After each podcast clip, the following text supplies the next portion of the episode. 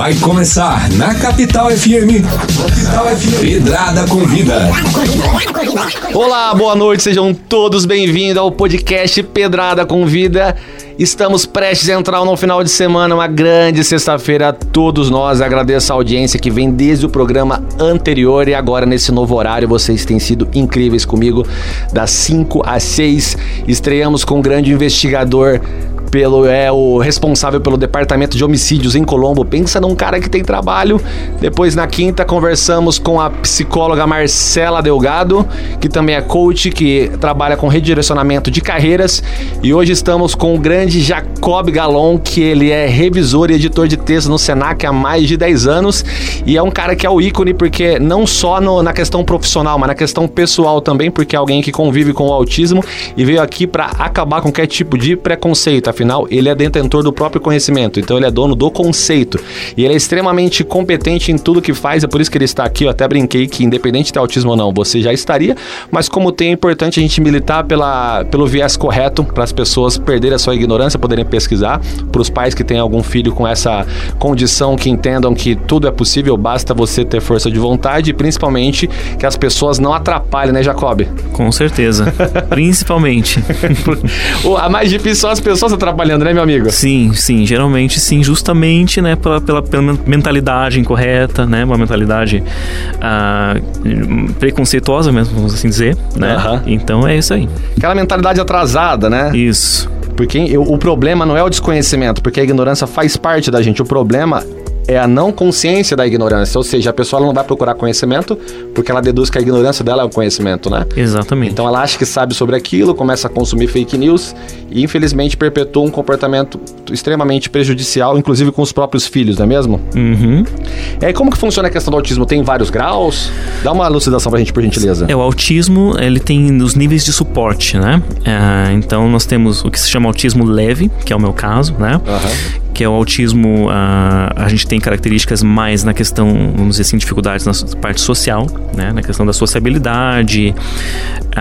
Alguns, como é o meu caso também, quando era criança, tem questões, algumas questões motoras, né?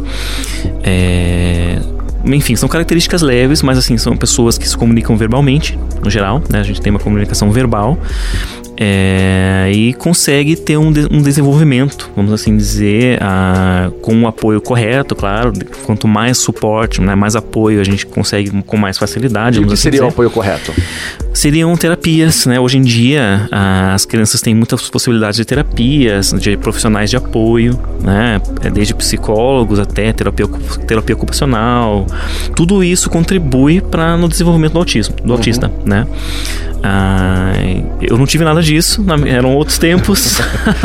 Você é o autista Mas, raiz. Sim, né? eu sou raiz, exatamente. Então eu, tinha, era, me joga lá na escola regular e vai, se vira, foi isso, né? Então. se vira foi maravilhoso. É, então, é, exatamente, porque hoje em dia, eu falei que existe né, essa possibilidade de suporte, mas assim, mesmo assim é difícil de conseguir. Muitas pessoas, muitos pais não têm é, recursos, né? E, e, no, e ainda a estrutura pública, vamos assim dizer, ainda não é 100% ainda, né, não tem como atender, não atende todo mundo.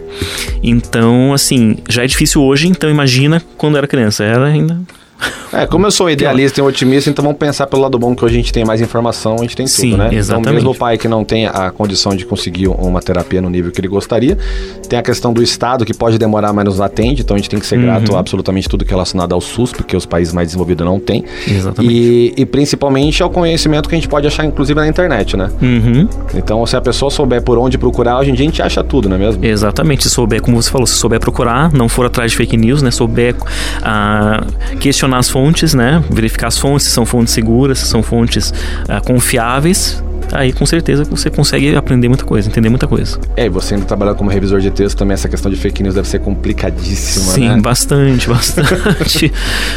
Justamente por isso, a gente já sempre busca, né, as fontes e saber da onde que veio aquilo e se realmente é confiável, né? É, porque a gente tá vivendo o tempo onde é, opinião e informação as pessoas acham que é a mesma coisa, né? Uhum.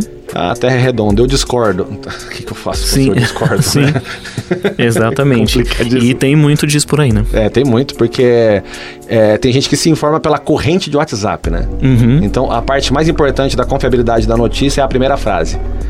A Globo não quer que você saiba. Escreveu assim e a pessoa acreditou em tudo, né? É impressionante. Eu falo, saiba o que. Eu, eu tenho até um, uma frase do, do, meu livro que eu brinco do, dessa, dessa ironia, que uma vez eu estava assistindo um vídeo no YouTube, é, é um fato isso, não vou falar fato verídico porque é redundância. E antes de começar, o vídeo, ele era um vídeo sobre questões bancárias tal. E aí veio uma propaganda. Saiba todos os segredos que os, grandes, os, que os grandes bancos querem esconder de você. Então, antes de eu assistir um vídeo de banco, veio uma propaganda dizendo que tinha algo que os grandes bancos querem esconder de você. Quer dizer, o banco estava curtindo a mesma propaganda, ele estava lucrando aquela propaganda. Então, Sim. você fica dentro da mesma bolha, né, meu amigo? Uhum. E fala uma coisa, como foi para entrar no Senac, que é, um, é um, uma empresa tão é, confiável, né? É, eu, eu soube da vaga de revisor na época, de analista, revisor editor de texto, né? E era um processo seletivo. Né? O Senac é uma, uma instituição mista, né? Ele não é uma instituição pública. Muita gente acha que é uma instituição, uma instituição pública e não é, né? É uma instituição privada. Mas eles têm um processo seletivo sempre, né? Para as vagas. Então eu entrei, eu participei do processo seletivo. É, eu não falei do autismo, essa é parte eu quero que você frise, exatamente. Aham, e fui aprovado no processo seletivo e estou lá desde 2010. Então. e hoje todo mundo lá tem conhecimento que você tem autismo ou talvez tenha alguém ouvindo essa entrevista falando: Uau, eu não sabia. Eu acho que vai, vão ter pessoas, principalmente os mais novos de casa lá, que não sabiam. Porque isso não é falado, assim, alguns ficaram sabendo porque em 2012 ah, eu, eu, dei uma entrevista pra Gazeta do Povo, né? Uhum. E na Gazeta saiu lá estampado do autismo e tal. Ah, então Mas... quem sabe é que é graças à sua fama, né? No é, jornal, É, foi né? por isso, foi muito por isso, assim, também. Desculpa é. ter, ser uma pessoa pública, né, pessoal? pois é, faz parte. Hein? E como foi o processo seletivo? É, é, são, é uma prova só, duas? Como funciona? É uma prova, foi uma prova, depois teve uma entrevista, né, com uns profissionais que já estavam lá, que trabalhavam, uma trabalhava na área e outra era meio que da, da direção, da coordenação. É né? prova objetiva?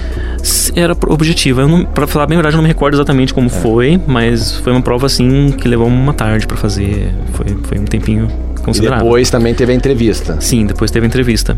E aí na, na entrevista você abriu o jogo ou não precisava? Não precisava. Assim, eu sou muito. O autista ele é muito assim. Você me perguntou, eu falo. Se você não me perguntar, eu não falo. Então tá. ninguém perguntou nada. Por isso que eu é... não comentei. É, é, genial esse comportamento. Porque é um comportamento totalmente padrão também para muitas sociedades. Então, quem viaja muito para Portugal fala a mesma coisa, que o, o, português de Portugal é impressionante como ele é, chega a chamar de ríspido, mas ele fala, se você não me perguntou sobre isso, eu não tenho o que falar. Então, acho impressionante como essa questão do, do autismo leve, ele acaba se confundindo, eu falo de, de opinião de leigo, tá? Uhum. Ele acaba se confundindo como um comportamento, comportamento padrão de outros tipos de pessoas, entendeu? Tanto é que eu soube por outras pessoas, quando eu te trouxe de pauta, falei, caramba, não sabia, então vou trazer essa informação que vai ser importante para todo mundo saber. Uhum. Né? A gente conversou é. aqui, não tem como saber, então é importante falar isso para você, ó, é, eu sei que é óbvio, mas é bom pra nossa audiência saber disso. Sim. Que se você não nos contasse, ninguém saberia. Uhum. Né? Então, é, você falou que tem, tem vários níveis, e aí o, o nível mais complicado é aquele é, onde ele tem dificuldade até, na, até em conversar, porque todos têm a relação social, né? Do, uhum. da introspecção Sim. Me fala um pouquinho mais sobre isso, da questão do, do caso um pouquinho mais aprofundado. É, geralmente se chama né, o termo que se usa mais aí, tá mudando isso, tá chamando nível 3, suporte, alguma coisa assim, mas é o autista severo, né? Uhum. Que são aqueles, eles não se comunicam verbalmente, né? Uh, são aqueles autistas assim que têm uma dependência extrema dos familiares, né, dos pais, dos familiares, enfim. Uhum. Então eles assim são autistas que dificilmente vão ter uma, uma possibilidade, por exemplo, se, se formar, né, de, de estudar assim formalmente. Existem autistas severos que estudam, tá? Isso tem até um mito que existe aqui: o autista não entende nada, ele entende, ele está percebendo tudo que está acontecendo ao redor dele.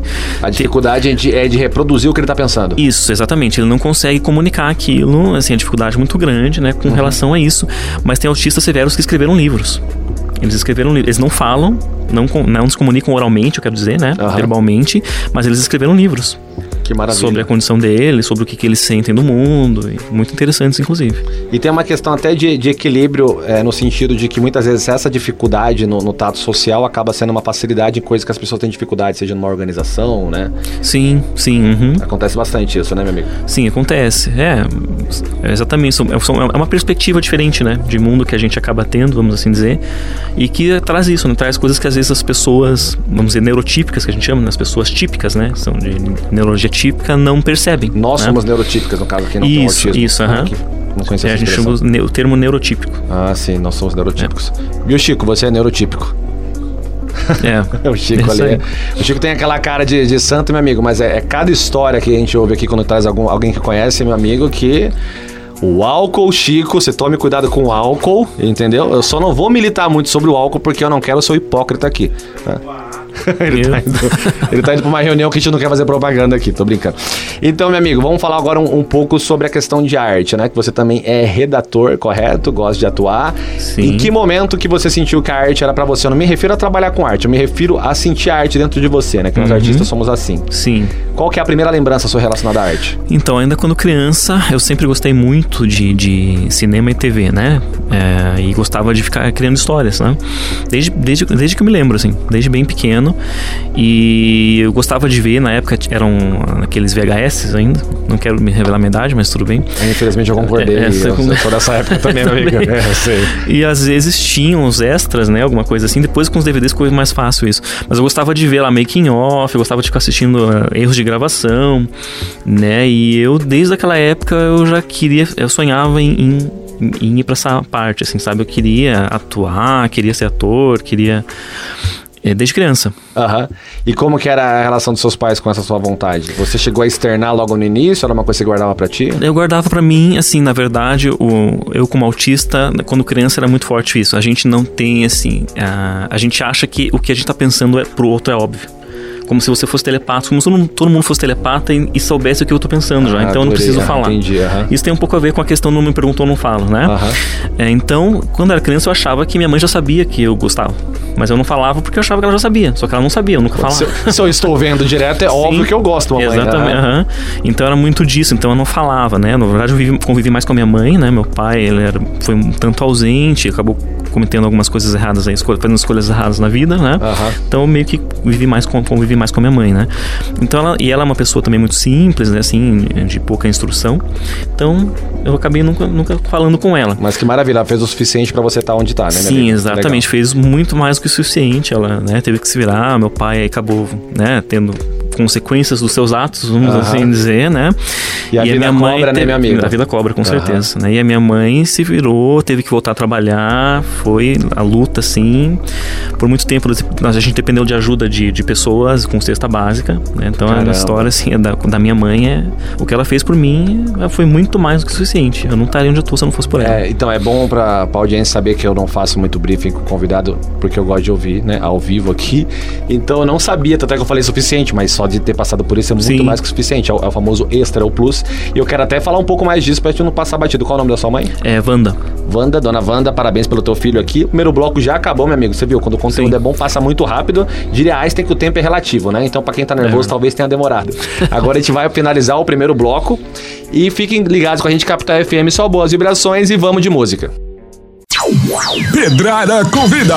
Estamos de volta com o podcast Pedrada Convida com Jacob Galon. Ele que, apesar do autismo, é um cara extremamente competente na questão de edição de texto, de revisor de texto. Entrou há mais de 10 anos no Senac através de um processo seletivo do qual desconheciam sua condição. Tudo isso é para elucidar a audiência rotativa, né? Quem tá dentro do primeiro bloco já sabe disso, mas quem chegou agora saibam que é um cara extremamente competente, que eu brinco aqui, brinquei com ele fora do ar, que já estaria aqui mesmo se não tivesse autismo. Mas como ele tem, e como estamos numa, numa mídia de grande massa, é importante a gente sempre difundir a informação correta, né, meu amigo? Estávamos falando da sua mãe, né? Que eu falei que ela fez o suficiente, e aí você fez uma correção muito bonita no sentido, ela fez mais que o suficiente, porque na sua época de infância, o seu pai não estava, não estava presente por. Eu ia falar cagadas, mas a palavra é feita. Então, por besteirinhas, Por aí, por aí. besteirinhas sérias que ele fez, e mas a sua mãe foi lá, o famoso pai e mãe foi tudo, né? Uhum. E aí você no começo teve até que precisar de ajuda de, de terceiros, de vizinhos. Como foi essa época, meu amigo? Me conta. um É, pouco. foi um período, nós, ah, né, quando meu pai casou com minha mãe, ele fez ela parar de trabalhar, ela trabalhava antes, né, aquela coisa, aquela mentalidade. Aham, bem arcaico. E, né? exatamente. Então, quando aconteceu isso, né, ele foi preso, basicamente isso. E a minha mãe, então, precisou, porque eram eu e ela, e o meu irmão mais velho já estava casado, já tinha sua família formada, né? Então era eu e minha mãe. Então ela precisava, precisou voltar, ela foi trabalhar como diarista, como empregada doméstica no começo, depois foi como diarista. E só que, claro, né, não ganhava o suficiente. A gente morava num terreno que meu pai não estava pagando, enfim, uma série de coisas que depois a gente descobriu. Aham. E aí a gente dependeu então da ajuda a gente, a- da comunidade lá na época. Qualquer pessoa que você lembrar do nome que ajudou, você favor, pode falar no ar, não tem problema. É, tá? eu não vou lembrar exato, porque assim, eu na, naquela época, eu tava com muito 10 para criança. 11 anos, até já tava, já tinha uma consciência, mas assim, eu não me recordo de tudo, Claro. né?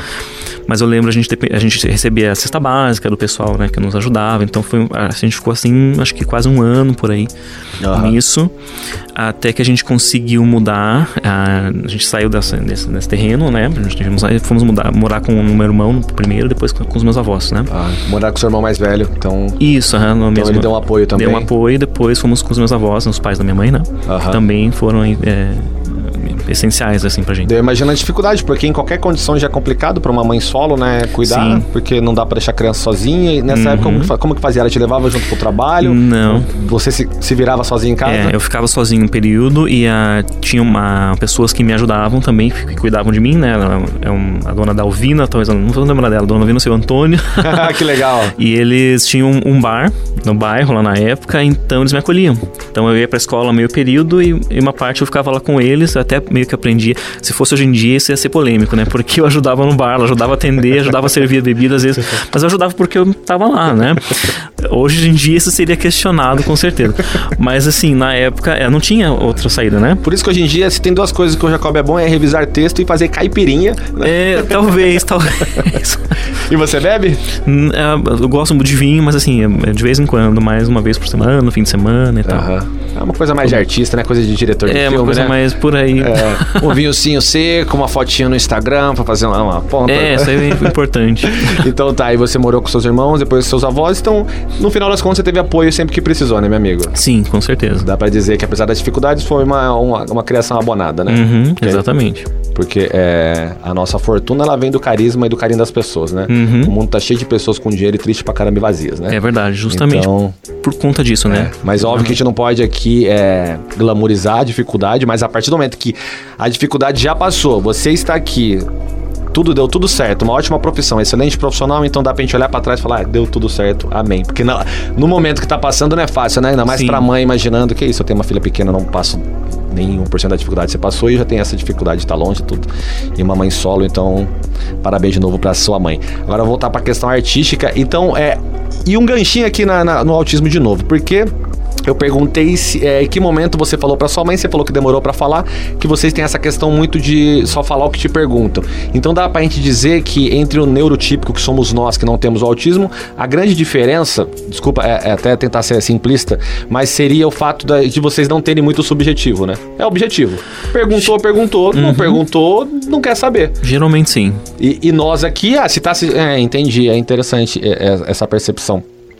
E vamos lá, quando foi o primeiro trabalho que você fez ativamente? Esquece questão remuneração, um trabalho. Se você teve que atuar, fez o roteiro pra alguém, quando foi essa primeira vez? Artístico, na parte Artístico, na artística. parte artística, aham. Eu comecei no teatro, com teatro amador, no caso, né? Lembra o nome da escola? Ah, não era uma escola, fui, é, assim, é, era uma peça já. Era um projeto, é, é um, um- um diretor aí que eu gosto muito dele, ele tem um, tinha um texto fantástico, né? E eu queria atuar, né, desde, desde criança, eu nunca tinha tido oportunidade, um Aham. pouco, muito em conta por conta da nossa situação financeira, né?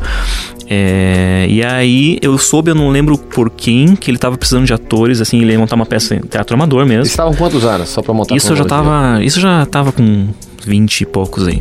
Já, já mais, mais Aham. adulto mesmo. Ah, e aí eu, eu e um outro colega, a gente, né, nos ofereceu, ah, a gente quer atuar e tal. Ele nos chamou, nos deu lá um, um testezinho e depois fizemos lá uma, umas, assim, umas oficinas com ele e o pessoal dele. E aí entrei na, na peça, né? Ah, Antes disso, acho importante contar, quando eu Por tava na adolescente ainda, na Ah. adolescência, lá por 17, 18 anos, Aham. eu soube de um curta-metragem que estava sendo gravado em Curitiba. Um anúncio que tinham feito que precisavam de ator também. E eu me fui lá, falei que era atuar. Só que assim, eu não tinha nada, né? De, de experiência, e curso e Tinha nada. só confiança Só que já é uma boa confiança, bagagem. Exatamente. Então eu fui, eu lembro que eles me deram, os diretores eram dois, não lembro o nome deles, me deram um texto para eu ler. Me leia esse texto para nós, assim, mas foi na hora, assim.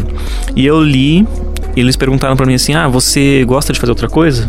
Eu falei: Gosto, eu gosto de escrever também. Daí eles falaram assim: Ah, então continua escrevendo. É, mais ou menos isso, sabe? Então continua escrevendo. Nossa, que. Foi, aham, exatamente. Desculpa, escrota a palavra. Foi, nossa. foi, foi, exatamente. Né? Na época me frustrou bastante como autista, é claro, né? Porque eu tinha essa expectativa. Mas eu sou muito assim, já é.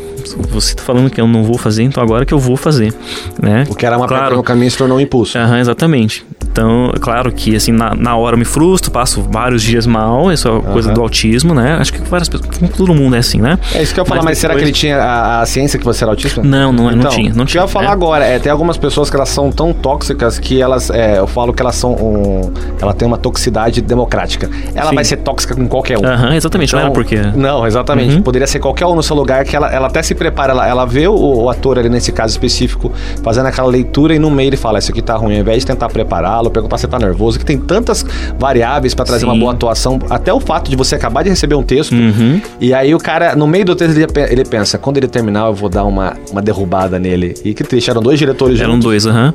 E as- hoje, como diretor, eu vejo exatamente dessa forma, sabe? Eu também, eu, eu já começo por aí. Eu já não daria um texto assim na hora pra pessoa ler e me falar. Não, eu gosto né? de dirigir filme, nunca faria isso. Tem que passar sim. uma linha de atuação, entendeu? Exatamente. Vamos apelidar os dois de pre e juízo, porque eles são muito tristes e Sim. certamente não são pessoas felizes, porque tentam derrubar as pessoas, mas não vão conseguir. É. E então aí você já teve uma- um teste da vida, né? Sim, tive esse teste exatamente. é essa frustração. Aham. E aí, quando veio essa oportunidade, então, dessa peça, né? Que foi depois, então. Ah, Isso, foi depois. Que foi, legal. Foi uns 3, 4 anos depois, ou mais, assim, Aham. depois. Se recuperou do baque? Era- Isso, aham. é, O diretor é o José Kovale, o Edmilson José Kowaleski, né? Edmilson ele agora, José ele tá nos. Estados Unidos agora. Ó. É, mas ele, ele fez uma, escreveu esse texto, era fantástico, uma peça infantil, mas com um texto assim de muita crítica política. Inclusive, era muito interessante a peça dele. Ele conseguia trazer isso para as crianças, a crítica. Que legal. E aí entrei na peça e fiz a peça, a gente apresentou acho que três vezes.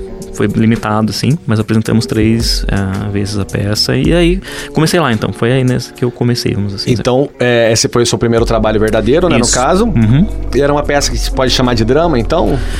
Era. Não. drama político? Era um. que que era? Era, um- assim, era uma mescla. Era uma. Tinha um tom de comédia, porque era uma peça infantil, né? Ah, Mas a comédia ficava no mas- sarcasmo do discurso? Isso, era mais um sarcasmo, assim. Tanto que acho que talvez algumas coisas as crianças também não pegassem. Talvez não pegassem, assim, sabe? Mero fantoche. Não, exatamente. É porque era uma, era uma peça que passava assim numa cidade da, da, da Idade Média, era uma cidadezinha pequena e daí tinha os órfãos, né? E aí o prefeito da cidade e umas pessoas, os poderosos da cidade, queriam se aproveitar ali da, dos órfãos para fazer propaganda política para ele. É uma coisa assim, falando bem por cima. Que legal, que E- pegada inteligente. É, bem, muito, muito inteligente. Então foi uma experiência incrível para mim, assim. E aí foi você e seu amigo. Isso, no caso eu vivi o prefeito, era o Licurgo Pepino. Qual que era o nome? Licurgo Pepino era o nome do prefeito. Bem com peça infantil pra ficar a parte do engraçado. Aham, né? exatamente. Curvo pepino, adorei Aham, esse nome. Exatamente. Então foi, foi maravilhoso, assim. Eu tive que aprender tango, porque tinha uma cena de- do prefeito dançava com, a, com o interesse romântico dele, que era uma das, uma das poderosas da cidade lá. Tinha uma, uma cena de tango deles, eu tive que aprender uns passos de tango. Então foi um negócio, assim, pra mim, sensacional. E o seu amigo também conseguiu um papel? Sim, ele, vive, ele fez um empreiteiro. Como é que é o nome? Ferreira Gomes, era um empreiteiro português, tinha um sotaque português, mas nome também. sério, não fizeram Ferreira brincadeira. Gomes, não, mas não ser tinha- o, o, Ferreiro Banana. uma Mas ele assim. tinha uma coisa assim, ele queria construir lá um teatro em forma de queixo. Do queixo Tá, dele. tá. Tinha umas coisas assim, daí era super faturado, essas coisas todas aí que a gente nunca viu, né? Nunca viu. Mera ficção. É, mera nossa, ficção, aham. Superfaturamento, É. não, não tem como. No, no Brasil, então, é impossível, né? Sim. Aqui é o país mais honesto do mundo. É, exatamente, a gente não conhece isso. é Então na esse foi, foi o primeiro trabalho atuando, né? Isso. Em, em relação à escrita, quando foi o primeiro? Na verdade, ó, já, já foi mais um bloco, maravilha. Eu quero entra- entra- entrar nessa parte da questão da escrita. Qual foi o primeiro trabalho que você fez? Uhum. Afinal, você é redator e revisor, mas eu quero saber a escrita criativa que você precisou. Uhum. E vamos abordar um pouquinho também a questão do seu filho maravilhoso, a dificuldade que você teve em adotá-lo e adotou, sabendo que era autista. Então, que atitude maravilhosa, até pra quebrar esse ciclo de qualquer tipo de preconceito. Você pensou, se tem alguém que pode cuidar bem desse garoto, sou eu, mas, né? Mais ou menos por aí, Por meu aí, amigo? Então, no próximo bloco, vamos saber um pouquinho mais dessa história e vamos de break. Pedrada Convida. Estamos de volta com o terceiro bloco do podcast Pedrada com Vida com o Jacob Galon, esse cara maravilhoso que vence todos os dias o autismo. A gente brinca que na verdade ele não vence o autismo, ele vence a ignorância das pessoas, porque o autismo ele venceu muito, muito cedo. Ele é editor e revisor de texto do Senac, trabalha com arte também como redator, diretor. Enfim, meu amigo, vamos retomar aqui. Você estava contando da sua primeira atuação, correto? Falando Uhum. daquela peça onde você era o, o prefeito que tinha um nome engraçado. Qual? Licurgo Pepino. Licurgo Pepino. e agora vamos falar um pouco da escrita. Qual foi a primeira escrita artística que você teve que fazer? É, eu me formei em letras, né? Me formei em letras em inglês, fiz todas as matérias de português também, mas enfim. Ah, idioma sempre foi um dos meus interesses, assim, desde criança também. Idiomas em geral, inclusive o português. E então eu comecei na literatura, né? Comecei escrevendo contos, escrevi, cheguei a arriscar alguns poemas, assim, ah, mas, né, enfim. Não comento sobre eles. e escrevi, comecei escrevendo contos e em 2011, acho que uns três anos depois de me formar, consegui publicar o meu primeiro livro de contos, que do qual eu não gosto muito, como eu comentei com, né, com você aqui em off. Você contou em off, mas eu falei, vamos pôr aqui o on também. Porque, é, é- é, querendo ou não, é até uma qualidade poder ter escrito um livro a ponto de hoje você recusá-lo e falar, não, não me interessa mais tanto. Quer dizer que às vezes a nossa mente evolui tanto que aquilo fica retrógrado, Sim, né? exatamente. Mas a obra tá lá, escrita, nem que seja pra demonstrar quem você já não é mais. Uhum, exatamente. Correto? Qual era o nome desse livro? É a Noite Finita. Tudo que você não queria fazer, né? Contar o nome do livro. Eu não vou pedir pra você repetir. Não, tá acho que o pessoal não vai achar tão fácil, então tá tranquilo. Infelizmente estamos num país que ninguém vai sair correndo atrás de livros, É, entendeu? Né? Então vamos lá. E você escreveu essa questão de, ah, na, na linha mais de literatura, correto? Uhum. E aí depois a gente vai pra linha artística, no caso? Algum Isso. roteiro? Como? Aham, então, aí. ahn, quando, em 2017, ah, quando eu soube da. Houve uma escola, né, abriu uma escola de cinema em Curitiba, Hollywood, acho que a Verônica já quando esteve aqui, ela mencionou, né? É, não, Abraço eu pra não- eu Não Verônica. fiz nenhuma parceria com essa Hollywood Academy, mas é impressionante como passaram pessoas por lá. É, tá, tá aberta essa academia ainda? Sim, sim, sim, tá então tá aberto. tá. E então eu fiz um curso de cinema lá, né? E lá eu escrevi um primeiro roteiro, né? Um, primeiro, um roteiro de curta-metragem, chama Flor da Pele. Ah, o protagonista foi ah, vivido pelo Guilherme Garcia, que tá indo, fez a série Dom agora na Amazon, né? Ah, Eu tá assisti. Dom, vamos falar um pouquinho disso. O quem que era ele O na Guilherme série? Garcia fez o, fez o protagonista quando adolescente, jovem. Ah, ele é o Dom Novinho? Isso, ele é o Dom Novinho, o Guilherme Garcia. Que série bem feita, meu Muito bem amigo. feita. Né, e- Hoje a minha mulher tá assistindo aqui o programa junto, a gente assistiu junto esse, esse Dom e eu fiquei impressionado. Sim. Porque quando eu vi a- o intervalo ali, no caso, a propaganda, eu vi já uma pegada de direção que eu falei, cara, eles, eles capricharam, é orçamento gringo isso aqui, com Uhum. Sim, certeza. sim. E quando eu assisti, foi impressionante. Então vamos falar um pouco mais a respeito. Então foi ele que atuou contigo? Isso, então o Guilherme, tá- ele tava também na, na, na época na Hollywood, né? Aham. E ele como aluno e eu também como aluno, nós- a gente tinha um personagem que era um menino, um menino ah, deficiente visual, Aham.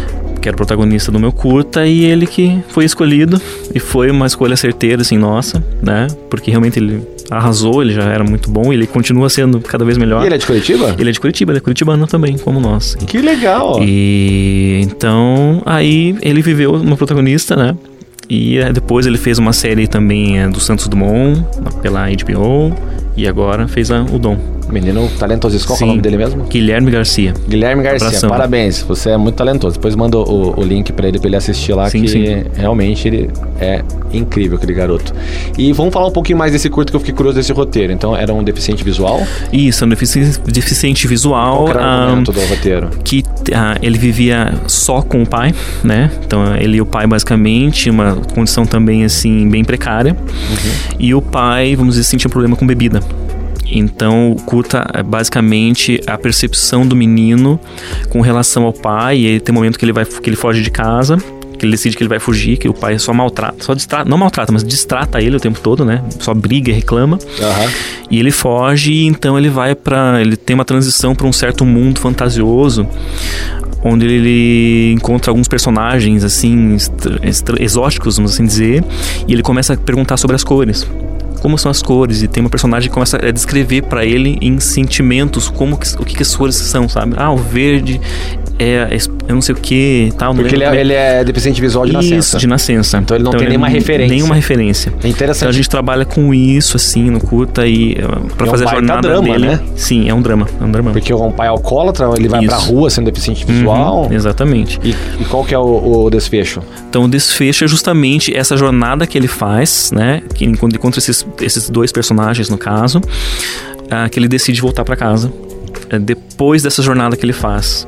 E, e, ele faz o movimento de tentar se reaproximar do pai, né? Apesar de não ser ele o culpado, vamos assim dizer. E ele consegue. Não tô dando spoiler, mas enfim, tá lá. Esse, esse curso tá disponível, inclusive, para quem quiser assistir, depois a gente passa. Ah, legal, é ah, é verdade. Ah, tem, que, uh -huh. tem, que, disponibilizar. No, e... no, final do episódio você vai passar seus contatos, tá Isso, bom? Uh -huh. então você já deu spoiler, é a vida, meu amigo. Sim, então, é assim. Tranquilo. Faz parte. Adorei. É, agora vamos falar um pouquinho do que a gente já avisou ali no caso, como foi essa questão da adoção do teu filho? Seu filho tem quantos anos hoje? Ele tem oito, vai fazer nove agora em dezembro. Em dezembro, chegando uhum. aniversário já. Brinquedo é Isso. é caro, se prepara aí com o é, meu amigo. Tá, já tô preparando. já sabe o que, que, vai dar? Ainda não, estamos vendo ainda. Ser antecipador, né, Sim, é. é. Que, obviamente, presentear nossos filhos é um, é um prazer, mas tá Sim. tudo muito caro. Sim, cada né? vez mais, é. é. E, e você adotou quando ele tinha quantos anos? Ele estava com seis. Quando, quando eu sou, quando me ligaram, né, para falar, ó, tem uma criança aqui no perfil que você colocou, assim, porque quando você vai fazer adoção, você cria, você faz um perfil, né? É, me explica isso. Ah, é, é, quando você vai, é, você vai ser habilitado para produção, você tem que colocar lá um perfil. Eu quero, é, é, assim, por exemplo, ah, criança de tanto, de tal a tal idade, né? Você pode deixar tudo aberto ou pode especificar. Uhum. Inclusive questão de cor da pele, que tem muita gente que faz. É, né? eu sei Ah, disso. não quero criança uhum. negra, infelizmente, tá? Sim. Mas enfim, mas isso é possível fazer é. até porque assim, só acha que o racismo no Brasil é velado quem é cego. É, exatamente. Não é velado, ele é gritante. Uhum. E você vê nesses casos e assim, como né, a justiça não pode coibir a pessoa de, de, fazer isso, então a pessoa seleciona, ah, não quero né, pessoa, é, crianças negras. Enfim, uhum. isso acontece muito, infelizmente. Tá, então você cria um perfil. Ah, no meu caso, eu tive que determinar a idade por conta da minha idade, porque tem, você só pode lutar, você tem que ser 16 anos mais velho, alguma coisa assim, do que a criança, uhum. né, ou adolescente, enfim. Então eu tive que limitar a idade por conta de ser solteiro também. Eu não podia, é, por exemplo, selecionar bebezinhos, né? Uhum. Para mim ia ser muito difícil por conta da rotina e tudo mais. Então eu tive que colocar lá de a partir de 4 anos até 7, alguma coisa assim. Até aí tá coerente as... É, exatamente, aham. Uhum. E ah, então você cria perfil, então eles me ligaram, ah, você tem uma criança aqui no perfil que você colocou. E qual perfil que você colocou lá? Eu coloquei essa questão da idade. Eu determinei que eu preferia menino por conta de eu ser solteiro. Foi uma mentalidade minha errada também que eu tive na época. Eu achava que ia ser mais fácil, né? De verdade, e... eu, de, de é, falar de ignorante para ignorante, não, só eu sou ignorante nesse caso. Eu pensaria a mesma coisa, Sim. porque eu tenho uma filha e cuidado com menino é, é, muito mais complicado, não por ela, mas pelo mundo que a cerca. E a gente Sim. sabe do que a gente tá falando, de não dar para deixar criança. Tanto faz o sexo é complicado, mas Sim. menina é muito mais complicado a questão de abuso, todo mundo vai falar muito disso. Sim. Então é o medo que eu teria, por exemplo, uhum. que aí o menino, querendo ou não, um pouquinho mais independente, então é, pode ser uma opinião é, leviana? Pode, mas eu acho que é muito mais perigoso para elas, porque Sim. você, meu amigo, que tem filha, tá? Tome muito mais cuidado, que infelizmente o perigo normalmente é de pessoas perto de você, é. tá? Não é, não é o cara estranho com cachimbo de crack na esquina, não. É o cara que chama de, te chama de amigo e fala que é tio. Uhum, né? Exatamente, é complicado. Complicadíssimo, mas vamos lá. Então você colocou qual o perfil? Então eu coloquei a menino, idade, né? 4 a 7 anos, 4 a 8 anos, acho que na época, é, menino, né? E questão do só, autismo? Não, porque isso você pode, você pode, é, não tem como especificar, sabe? Uhum. O tipo de deficiência tal. Isso você não tem como Caiu determinar. no colo isso. Foi, exatamente, foi Cara, algo era, era para ser. ser. Meu, que, uhum. que, maravilha. Então eles me ligaram, era, ele estava em lá numa cidade do interior do estado, não quero falar exatamente onde. Tudo bem, uhum. é, e me ligaram e falaram, tem uma criança aqui de 6 anos de idade e ele tem autismo e você tem interesse de conhecer. Eles achando que era um problema exatamente. e você, uau, eu uhum. sei, eu sei o que ele tem, tá tranquilo, meu amigo. É, exatamente. Até porque eles também não sabiam de mim, né? Uhum, assim, a, a, pessoa, né, dos fóruns das cidades, eles não sabem do, do perfil do, do daquele que vai adotar, uhum. né, vamos assim dizer. Então foi, era você. E aí, como foi? É, então, beleza. Eles te ligaram, temos uma criança aqui. Você pensou, ok, essa. E depois disso, foi tudo muito tranquilo ou ainda foi complicado? Não, foi complicado, porque assim, como ele estava no interior, né, eu tinha que viajar para lá, porque tem um período de aproximação, que chama, que é obrigatório. Uhum. Até para você conhecer a criança, para a criança te conhecer, antes de você simplesmente ir lá e levar ela para tua casa, né? Imagina. Tem que tem vários pais que devem desistir nesse processo Sim, aí, né? Porque tem. acho que criança é um brinquedo, ah, Exatamente. deu problema demais. Cara, é um ser humano. Com o meu filho aconteceu, ele, ele antes de mim, né, tem, ele teve pretendentes adoção que chegaram a trazer ele aqui para Curitiba e ficaram um fim de semana com ele e levaram de volta e não quiseram mais. Nossa, onde na cabeça. Então, exatamente. Então, assim, acontece muito isso, né? Apesar de a gente, a pessoa teoricamente estar preparada, a gente faz um curso antes para se preparar para isso, mas mesmo assim acontece, tá? É, então tem essa aproximação, né? A gente vai, tem que ir lá conhecer a criança. Então eu fiquei indo lá assim, eu ia a cada dois fins de semana, né? É, acho que por uns três meses para lá, só para ficar um tempo lá com ele. Uhum. Pra ele se acostumar comigo, pra ver se realmente era o que eu queria. E, e, assim e, de, e desde o começo a energia bateu ou no começo tem aquela Sim. adaptação porque ele vai estar tá mais A energia né? bateu bastante. No começo ele já veio, chegou abraçando. Ele é um autista, assim, bem sociável. A gente fala que ele é autista fajuto, a gente brinca. ele já chegou me abraçando, é, autista fake. Chegou me abraçando, abraçando minha mãe. Minha mãe foi comigo na primeira vez, né? Na primeira visita. Uhum. E aí, só que assim, ele era super agitado. Então ele me fez brincar com ele a tarde inteira e eu, eu fora de forma. eu acabei saí de lá acabado, mas fez parte. Mas assim, a energia bateu, né? Tanto que eu voltei, eu disse que eu queria. Fez o seu né? crossfit com ele? Fiz um crossfit. Um, um cross kid. Um cross kid, basicamente foi. Foi um dia intenso, assim. E, e, a energia nunca acaba, né, amigo? Nunca, nunca Continua acaba. nesse turbo Continua aí, né? e foi, né? A, a gente, a gente e... tenta comprar roupas modernas pra gente se sentir jovem, daí nossos filhos começam a brincar com a gente e a gente fala, não, tô velho. É, bem isso, a gente sente, já começa. é por aí.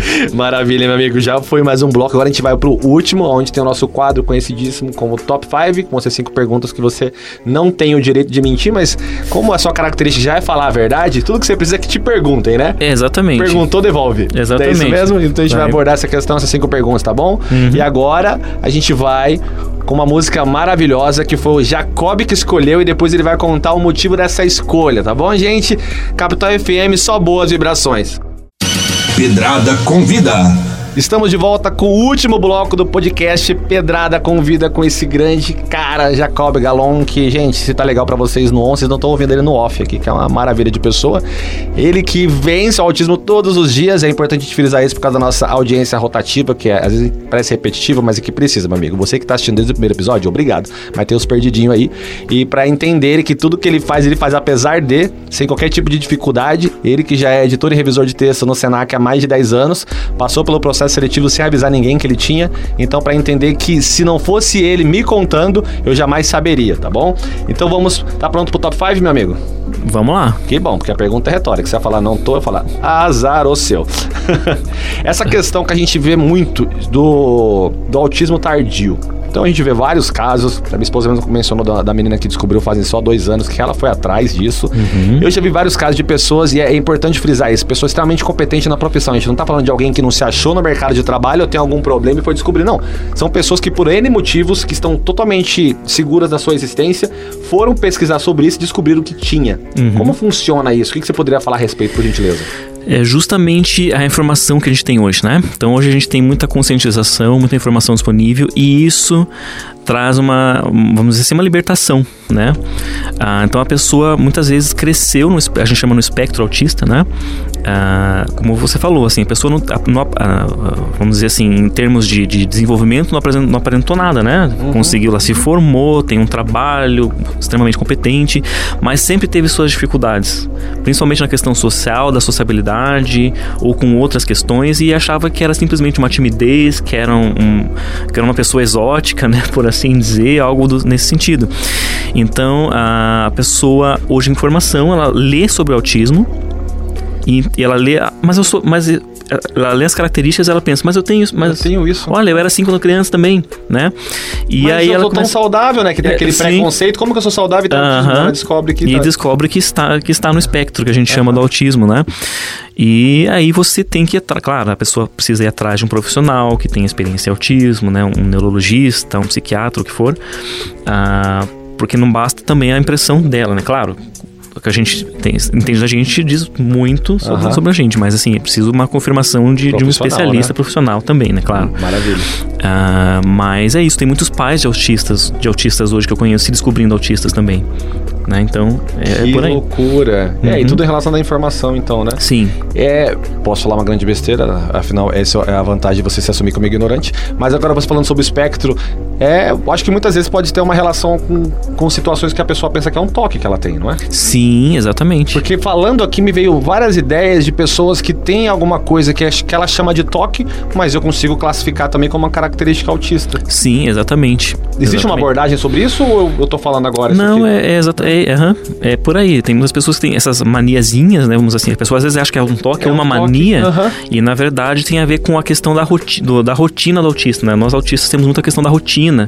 Então a gente faz tal coisa de, só de, vamos dizer, co- começa o dia de tal jeito e faz aquilo todos os dias do mesmo jeito. Vamos dizer. organizar os objetos tem que ser degradê, né? Ela pensa que é um toque de organização e na verdade é uma e- organização autista. E na verdade pode ser algo do autismo. Olha que interessante, Uhum. meu amigo. É isso aí, cara. É o que eu sempre falo aqui. O objetivo desse programa é o conteúdo. Se possível, trouxermos humor, tudo bem. Mas o humor a gente pode. Se não conseguiu rir agora, amigo, ri em casa aí. Tem um monte de coisa pra você fazer. Assiste horário político que você vai conseguir rir bastante, né? Então, o conteúdo a gente tá garantido porque eu tô aprendendo muita coisa. Eu tento me usar como ponte aqui. Se eu aprendi, os outros estão aprendendo também. Vamos pra, segunda pergunta, tá bom?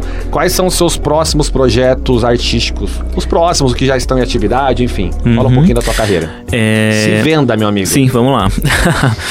Eu, junto com alguns colegas, né, daqui, do curso de cinema, nós, a gente fundou uma produtora, né? A, nome? a Banana Filmes Curitiba. Banana Filmes. tem uma história, tem um porquê da banana, né? É, porque todas as primeiras produções tinham banana lá no, no set de alguma forma, ou, no, no- no- né, no, no, set, nos cenários, enfim, mas assim, não foi pensado e daí acabou ficando banana. A gente viu que tinha banana em todas, não, banana Sempre que vocês faziam algum trabalho aleatório, tinha uma banana Sim, no cenário. exatamente. Então foi uma, uma coincidência, entre aspas, e acabou pegando. Ficou Banana Filmes, né? E então a gente já tem. Nós temos um longa lançado, nós já gravamos um outro e já, a gente tá na, na, na pós do terceiro, na pós-produção do terceiro longa agora. Ah, enfrentando aí ah, as diversidades, né? É, o cinema certeza. independente, claro. E enfrentando muita coisa que a gente escuta, né? Você também, como cineasta, sabe, a gente escuta, ah, é muito difícil fazer cinema no Brasil. E é difícil, Ah. claro, é difícil, principalmente pela questão do, do dinheiro, do orçamento, Sim. que a gente não tem. Mas se a gente parar nisso, né? No é difícil, a gente não vai sair do lugar. Eu, eu falo que o, o artista que deixa de fazer porque não tem dinheiro, ele não é artista. Sim. É, ele tá aham. tentando viver de arte, são coisas separadas. Exatamente. O artista gostaria de viver de arte, mas ele não vai deixar de fazer arte independente de qualquer coisa. Uhum. Então é assim, o que eu tenho é só isso? Então vamos lá, porque a matéria-prima da arte é a criatividade. Uhum. É, poderíamos dar N exemplos de filmes que foram feitos só com um celular. Meu amigo, tá com pouco recurso, condiciona o seu filme a pegada de documentário. Sim. O Bruxa de Blair é um exemplo maravilhoso de um filme que foi É feito. verdade. Tudo bem que é um orçamento alto, mas pro cinema ele é irrisório, ele é ridículo, foi 50 mil dólares. Uhum. Mas por quê? Porque você criou uma condição onde a, a baixa resolução de imagem fazia sentido para aquele contexto. Sim. Né? Uhum. Então você, meu amigo, artista que tá dizendo que não executa a tua arte porque não tem dinheiro, desculpa, você não é artista, você é um cara que quer viver da arte. Ah, tô bravo. Fiquei bravo com o que você falou. Então começa a fazer o que você veio fazer, meu amigo. Sim, Para Ficar parado, exatamente. porque você tá no Brasil. O que que é fácil? Ah, é difícil fazer filme? É. É difícil ser empreendedor no Brasil? É. É difícil ser empregado? É. É difícil ser brasileiro, meu amigo. Sim, exatamente. No geral, não é só Geral, no cinema. Não é só a gente que é vítima, não. A gente que- na verdade, nós somos privilegiados porque a gente trabalha com arte. Então, no final das contas, a gente precisa pagar nossas contas. Mas até que tenha um emprego paralelo, tanto faz. Na hora que você executa a arte que você se propôs a fazer, você fica pleno, né, meu amigo? Sim, exatamente. Qual foi a sua emoção quando você viu o seu primeiro longa terminado?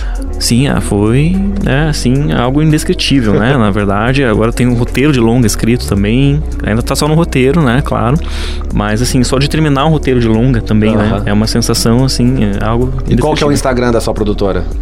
É Banana Filmes Curitiba. Banana Filmes CTBA Curitiba. Procurar Banana Filmes, vocês vão É, no encontrar. final a gente passa o seu, é a partir do Uhum. seu a galera Isso. encontra o que precisar, tá bom? Vamos pra segunda aqui, que é, é a pergunta mais genérica que eu gosto, que é onde a gente desenvolve a nossa percepção de vida, tá bom? Então ela é Uhum. genérica. O que é arte pra você? A arte para mim é justamente essa possibilidade de me expressar, né? Eu como autista, a arte me serviu ah, como meio de me expressar quando era criança ainda. Né, vamos assim dizer, quando eu comecei a inventar minhas primeiras histórias lá que eu escrevia só para mim mesmo, nos meus, caderninhos lá, ah, então é uma maneira de me expressar, né? Foi uma, uma, uma forma que eu encontrei Era um refúgio. de- é um refúgio, um refúgio, exatamente, aham, de, de, né, então foi uma forma que eu encontrei ah, de dizer as coisas que eu queria dizer ah, da man- de uma maneira, ah, vamos colocar assim, não direta, né? Entendi. Uma maneira abstrata Uma maneira tem que abstra- ser, né? Exatamente, Você aham. deixou tua mensagem, mas cabe a cada um colocar o ponto de vista correto ou não, Sim, né? exatamente. Excelente explicação, adorei, meu amigo. Concordo com você. Agora mais uma aqui, que eu adoro essa pergunta, porque eu, eu também eu falo que é o exemplo de pergunta que não tem resposta certa, são só percepções diferentes ou a mesma. O que é alma pra você? A alma para mim é essência, né? Justamente assim, algo que, que vem da essência. Né, do que a gente tem, do que a gente pode trazer para as pessoas, né, do que a gente pode conduzir as pessoas, é, atrelando também a arte aí, né, na questão assim de você não ditar algo para a pessoa da tua essência, mas sim levar às vezes a pessoa a refletir sobre alguma coisa, né, a partir da tua essência. Então, para mim, alma é isso, é algo do, do âmago mesmo da essência. Aquela sua identidade que ela é indiferente à construção de sociedade, né? Sim. Alguma, um, uma parada um pouquinho mais anterior a isso, né? Sim, uhum. Sou isso desde o início, mesmo que eu não saiba decifrar o que, que é, né? Sim, aham. Tô, tô na mesma linha que, que você, meu amigo. E agora, a última aqui, bem linha Faustão, porque eu sou bregão. E assim, eu gostei muito da, da, da história sua com seu filho. É o que eu falo sempre que a gente trabalha numa grande mídia. É importante a gente tentar eternizar o verbo, porque só o verbo sobrevive. Nosso corpo que vai embora em breve ou não, né? Uhum. Então eu queria que você deixasse um recado pro seu filho, esse recado o mais contemporâneo possível, que ele possa escutar isso com 10, com 15, com 20 anos e tenha certeza do que o pai dele sente por ele. Então qual é o seu recado pro teu filho? Vamos lá. Ah, Gustavo, o papai ama muito você. Né, e o papai é muito grato porque foi você que escolheu o papai, não foi o pai que escolheu você. Né? Quando ah, o pai foi te conhecer, lá onde você morava, foi você que veio dar um abraço no pai antes do pai te dizer qualquer coisa. Então foi você que escolheu o pai. E vou ser sempre muito grato por isso e por tudo que você acrescentou na minha vida, por, tu, por todo o crescimento que você me trouxe depois que você veio para casa, tá bom? Uau, meu amigo. Eu dei uma chorada aqui, mas eu sou ator, ainda bem que vocês não estão enxergando, Sim. meu amigo. Foi um prazer entrevistá-lo, de verdade. É, eu, eu brinco que eu gosto quando isso acontece, que minha expectativa é sempre muito grande, porque a ideia do programa é sempre entrevistar o ser humano e cair no trabalho dele. Mas é o ser humano. Sim. E eu tinha grandes expectativas e foi mais alto do que eu imaginava, então eu só agradeço de verdade. E agora eu quero que deixe seus recados finais, hora de se vender, deixe Instagram, o que precisar. Se quiser deixar uma crítica também no ar, é, é a vida. É isso aí, eu que agradeço, né, pelo convite, Pedrada, agradeço aí pela oportunidade, né, pela conversa, realmente para mim também foi muito bom. É, meu Instagram é Jacob Galon, G-A-L-O-N, de navio, tudo junto, Jacob Galon, só procurar lá. Facebook também, Jacob Galon, quem tiver Facebook pode procurar, né, quem tiver dúvida com relação ao autismo também, É, pais ou a pessoa em si, se quiser tirar uma, às vezes as pessoas me mandam mensagem, pode mandar mensagem, às vezes eu tô meio atarefado na correria, da, né, com tantas coisas aí durante a semana, mas quando assim que puder eu respondo. E então, estamos aí, disponíveis legal, também. hein? Quem quiser conhecer né, os trabalhos ah, da produtora, só procurar no YouTube também, Banana Filmes Curitiba. Nossos trabalhos que estão ah, disponíveis estão lá também, curtas ah, que a gente fez, enfim. E um baita nome, não vai esquecer. Não Banana vai esquecer, Filmes. bem tranquilo, bem fácil de lembrar. E, e Banana o nome Filmes. dos seus parceiros quais são? Nós somos em vários sócios, então tem o ah, olha, eu vou ter que falar o nome para eu não me lembrar se são ou nove. Mas tem o Ricardo, Ricardo Santana. Tem, que- é que tem pouco programa. Vamos lá, se for Ah, então. 10 nomes, são 10 nomes, não. É, Ricardo Santana, o Matheus Ross, o Guilherme Labe- Labiac, a Juliane Marinho, a Jéssica Nayara, a Carol Santana, Edgar Kruger, né? E eu.